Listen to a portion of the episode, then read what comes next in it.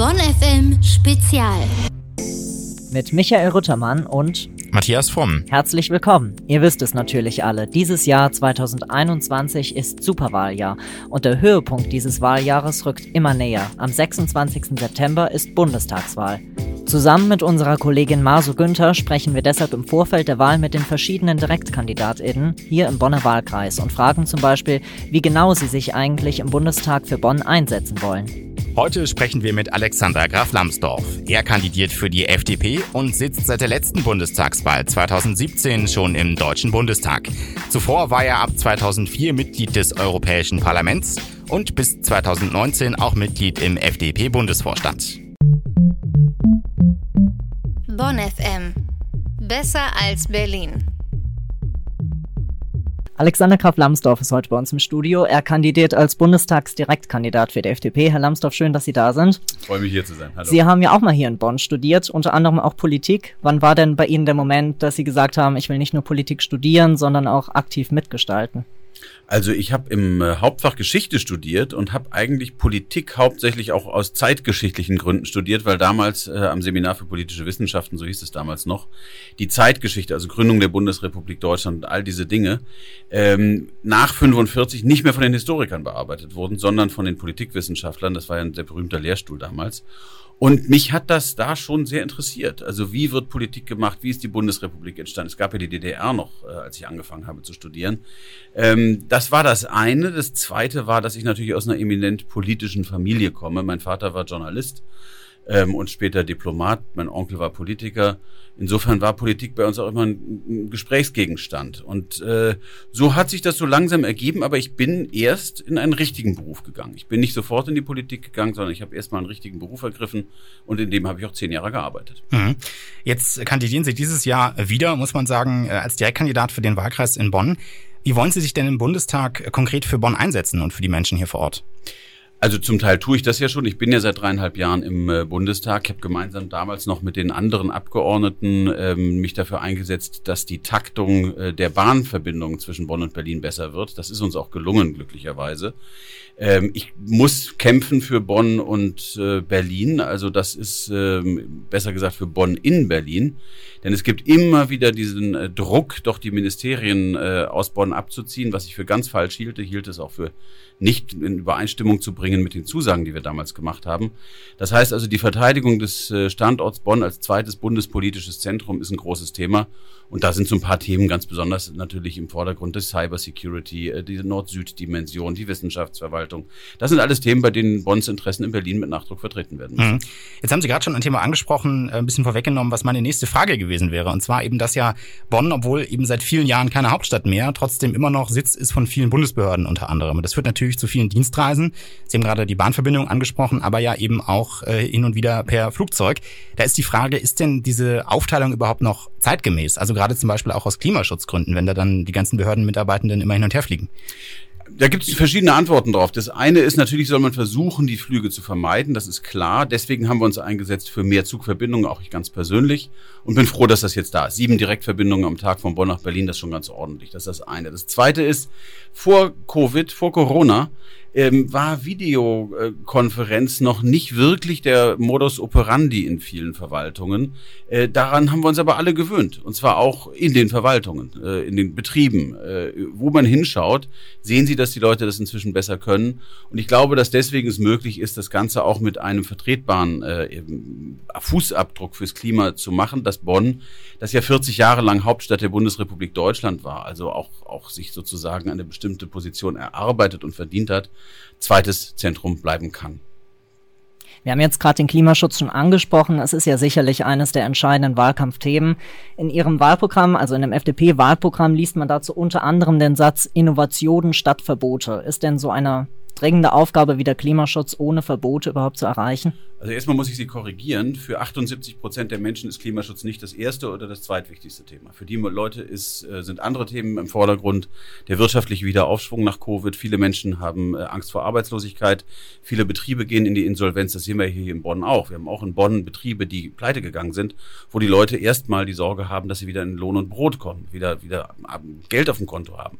Aber Klimaschutz ist zweifelsohne wichtig und äh, da ist unser äh, Ansatz der, dass wir sagen, statt kleinteiliger Verbote, hier den Heizpilz, da das Mofa, da den Inlandsflug, wollen wir über alle Sektoren, also Verkehr, Wohnen, industrielle Fertigung, Energieerzeugung und so weiter, einen äh, Deckel setzen, maximal ausstoßbares CO2-Budget.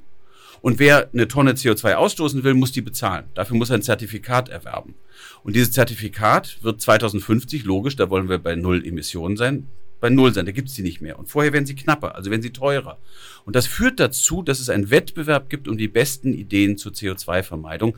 Und das halten wir für besser als diese bevormundende, kleinteilige, ordnungsrechtliche Herangehensweise, die die Grünen haben, die den Leuten zunehmend auch auf die Nerven geht und wo sich dann die Menschen vom Klimaschutz abwenden, weil es ihnen auf den Keks geht, auf Deutsch gesagt, und wir sagen, deswegen ist es besser, neue Technologien, neue Antriebssysteme, neue Formen der Energieerzeugung zu fördern und zu stärken, weil das ein Klimaschutz ist, bei dem die Menschen auch mitgehen können. Mhm.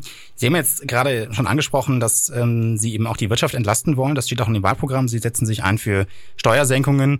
Ähm, auf der anderen Seite haben Sie aber auch gesagt, dass es gerade nach Corona, wenn das dann irgendwann mal so langsam äh, vorbei ist, auch um Wiederaufbaufragen geht, um Investitionen in die Wirtschaft natürlich, aber auch ins Gesundheitssystem, ins Bildungssystem, äh, in die Infrastruktur. Wie wollen Sie das finanzieren, wenn Sie gleichzeitig sagen, wir wollen keine Steuererhöhungen? Ähm, fehlt da nicht dann am Ende irgendwo äh, eine Variable in der Gleichung? Naja, Sie fragen jetzt nach staatlichen Investitionen. Investitionen. Die staatlichen Investitionen wird es geben müssen, das ist vollkommen klar. Wir haben ja gesehen, welche Schwierigkeiten es im Bildungssystem gibt, dass unsere Gesundheitsämter mit Faxen immer noch unterwegs sind, wenn sie ans RKI die Daten melden, ist ja ein Witz. Ich meine, das kann man wirklich nicht anders sagen, ist einfach ein Witz. Ja? Und die FDP ist ja belächelt worden 2017, dass wir Digitalisierung zu so einem Kernthema erklärt haben. Heute lächelt da niemand mehr. Die haben alle, alle wissen inzwischen, dass wir recht hatten. Also bei den staatlichen Investitionen, ja klar braucht man Mittel, aber wo kommen die Mittel her? Die Mittel kommen äh, aus dem Bundeshaushalt. Und der Bundeshaushalt wird dann anwachsen können, wenn wenn die Wirtschaftsleistung wächst. Und wenn wir nach staatlichen Investitionen fragen, reden wir über eine Summe von 80, 90 Milliarden im Jahr. Wenn wir über private Investitionen reden, und das sind keine gegriffenen Zahlen, das ist die Zahl für das Jahr 2020, dann reden wir über 650 bis 700 Milliarden.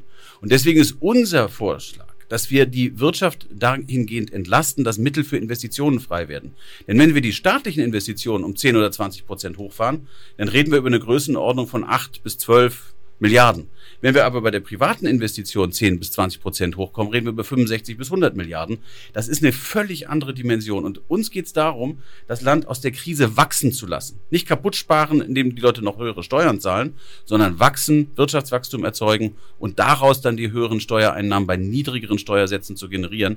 Das ist im Grunde die Idee. Zumal wir, das muss man hier auch einfach mal sagen, mit dem deutschen Steuersystem international längst abgehängt sind. Also die Franzosen haben niedrigere Unternehmenssteuer, die Amerikaner Amerikaner, sogar die Chinesen haben eine äh, Unternehmenssteuerreform gemacht für ihre Unternehmen. Deutschland hat seit zehn Jahren keine Steuerreform mehr gehabt. Also wir wollen ein einfacheres Steuersystem, wir wollen niedrigere Steuersätze, aber wir wollen am langen Ende eben Investitionen im privaten und im staatlichen ermöglichen.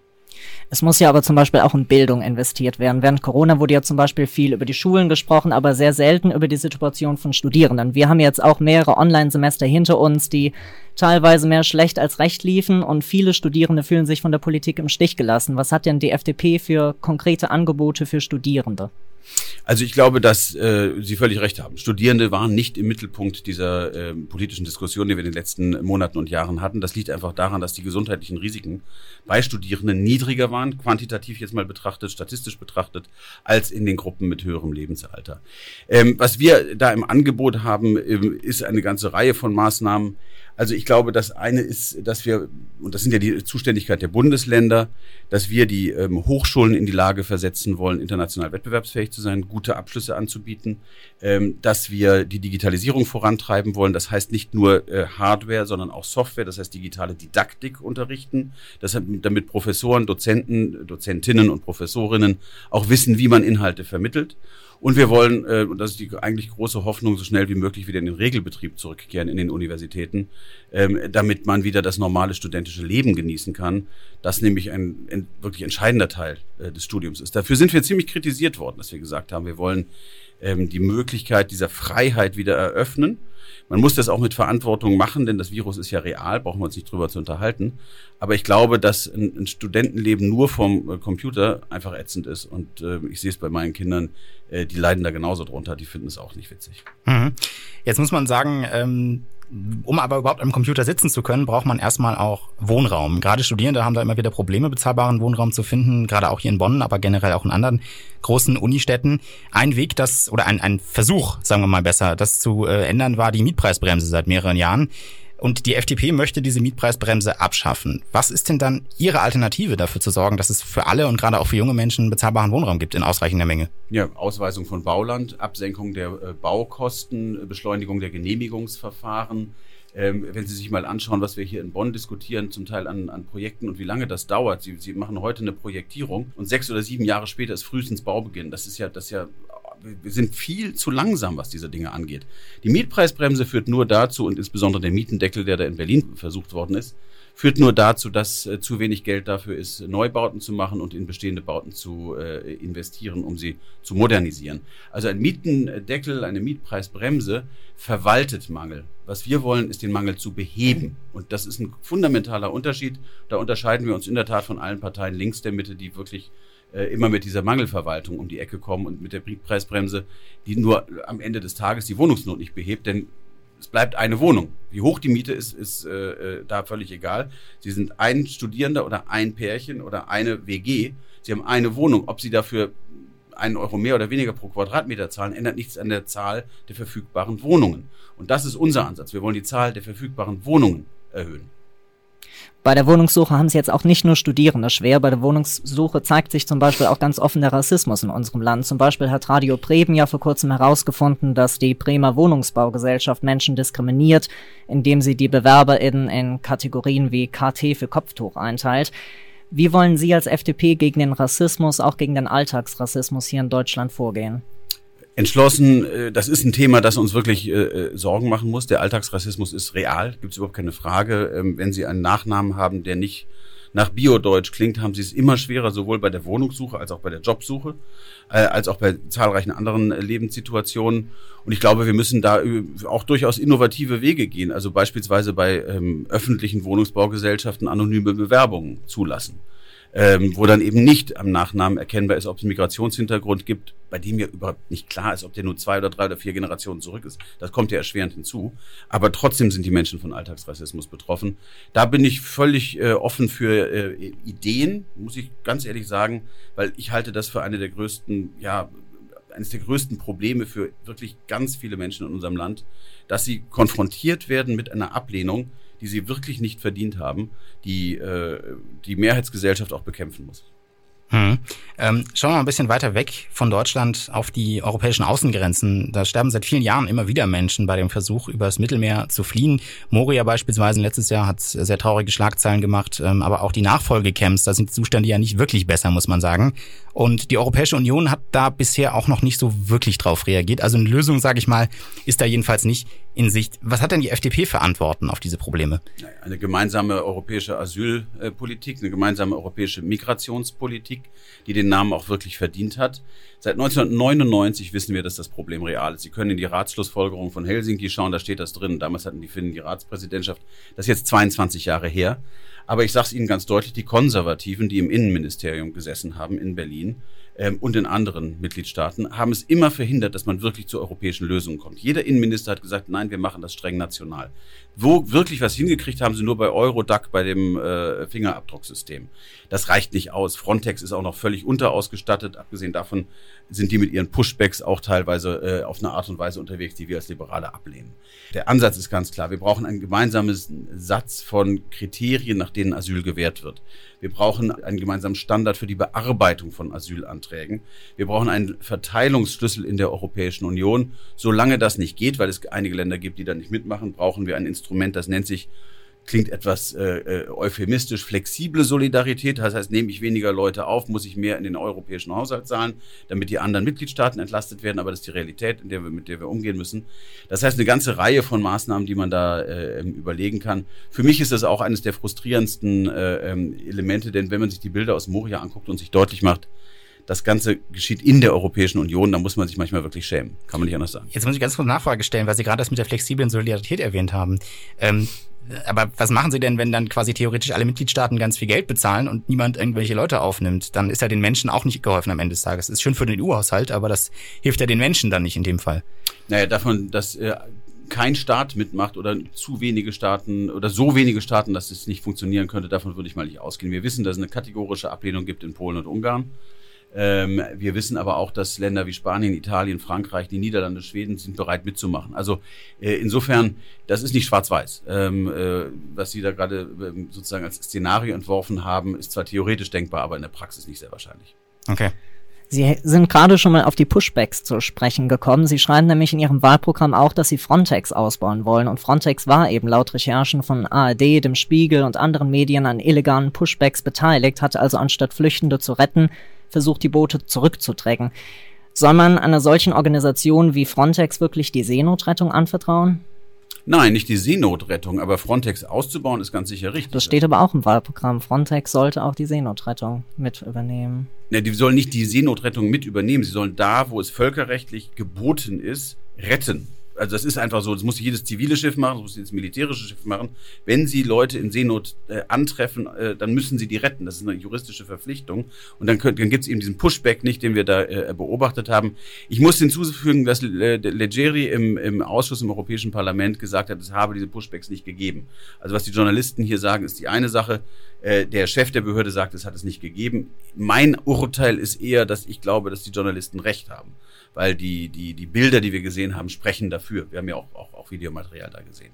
Ähm, ich glaube aber, es wäre sicher richtig, Frontex auszubauen, also weil wir haben eine ganze Reihe von, von äh, Nachbarländern, in der Europäischen Union im Süden, die massiv konfrontiert sind mit dieser Migrationsproblematik, wo wir als Deutsche, die wir oben in, in Nordmitteleuropa sitzen, sagen, ja gut, wir sitzen hoch und trocken, macht ihr mal. Ja, die Belgier können das auch sagen, die Dänen können das sagen, aber was, was in Griechenland, in Malta, in Italien, in Spanien los ist, ist eine völlig andere Geschichte. Und da ist Frontex in meinen Augen, wenn es richtig gemacht wird, wenn es rechtlich korrekt gemacht ist, ein Ausdruck auch europäischer Solidarität zur Grenzsicherung, denn dass eine Grenzsicherung zu einem Gemeinwesen dazugehört in der internationalen Politik, das ist unbestritten. Also Frontex eher zur Grenzsicherung, bräuchte es dann nochmal eine extra staatliche Organisation, um wirklich Seenotrettung durchzuführen, denn bislang sind es ja dann doch eher private Organisationen, die sich darum kümmern. Da bräuchte es doch von staatlicher Seite eine Organisation. Nein, da bin ich anderer Meinung. Ich glaube nicht, dass wir eine staatlich organisierte Seenotrettung brauchen, sondern was wir brauchen, ist, dass die Befolgung des Rechts durch alle, die am Schiffsverkehr teilnehmen. Das heißt, wenn ich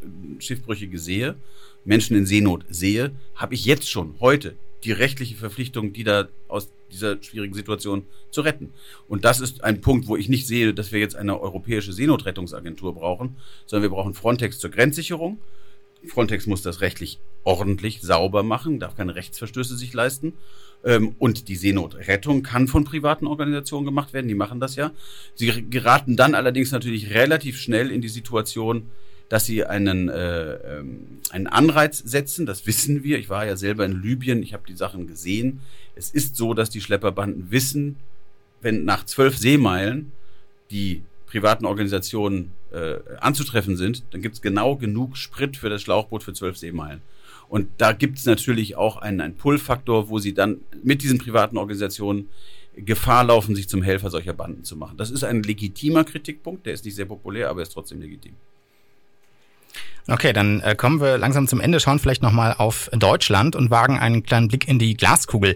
Was glauben Sie denn, wie sich unser Land nach Corona verändern wird? Also sagen wir mal anders, wie stellen Sie sich allgemein die Zukunft vor? Wird es eine Rückkehr zur berühmt-berüchtigten Normalität geben oder brauchen wir eben eine Veränderung, eine starke Veränderung? Wird es die geben oder vielleicht auch geben müssen?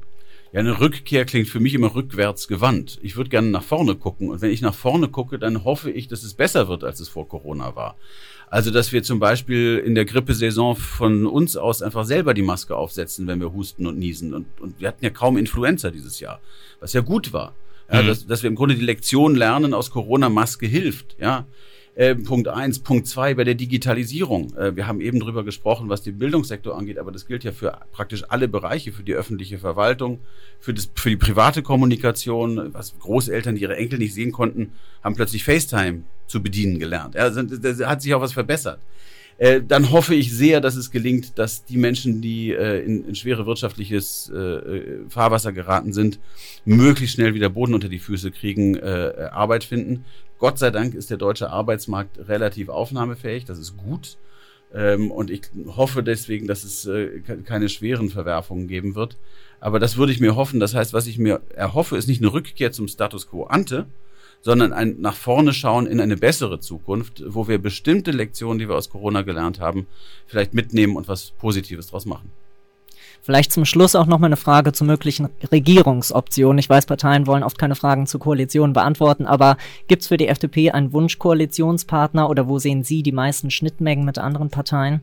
Naja, die, die Wunschkoalition ist die, die wir in Nordrhein-Westfalen haben. Das Schwarz-Gelb ist ganz klar, wir sind inhaltlich am nächsten an der Union dran. Wir haben auch unsere Unterschiede, gerade was, was bürgerliche Freiheiten angeht, was das moderne Familienrecht angeht, Leihmutterschaft, gleichgeschlechtliche Lebenspartnerschaften. Da sind wir als FDP viel moderner, viel liberaler, als das die Konservativen sind. Dennoch haben wir da die größte Übereinstimmung, ist ganz klar. Wenn das nicht reichen sollte, glaube ich, ist es im Bund kein großes Geheimnis, dass äh, Jamaika nochmal eine Wiederauflage erfahren könnte. Wir schließen aber auch äh, eine Ampelkoalition nicht aus, haben wir direkt nebenan hier in Rheinland-Pfalz. Ähm, also insofern, ähm, wir sind in allen Konstellationen erfahren. Äh, in den Bundesländern haben wir sie alle. Jetzt kämpfen wir erstmal für uns, für liberale Ideen, Ansichten, Vorschläge und äh, schauen dann, was die Wählerinnen und Wähler am 26. September entscheiden. Danach werden wir miteinander reden müssen und dann gucken wir, wo wir hinkommen. Dann sind wir da alle mal drauf gespannt drauf. Vielen Dank, Herr Lambsdorff, für das Interview. Ich danke Ihnen.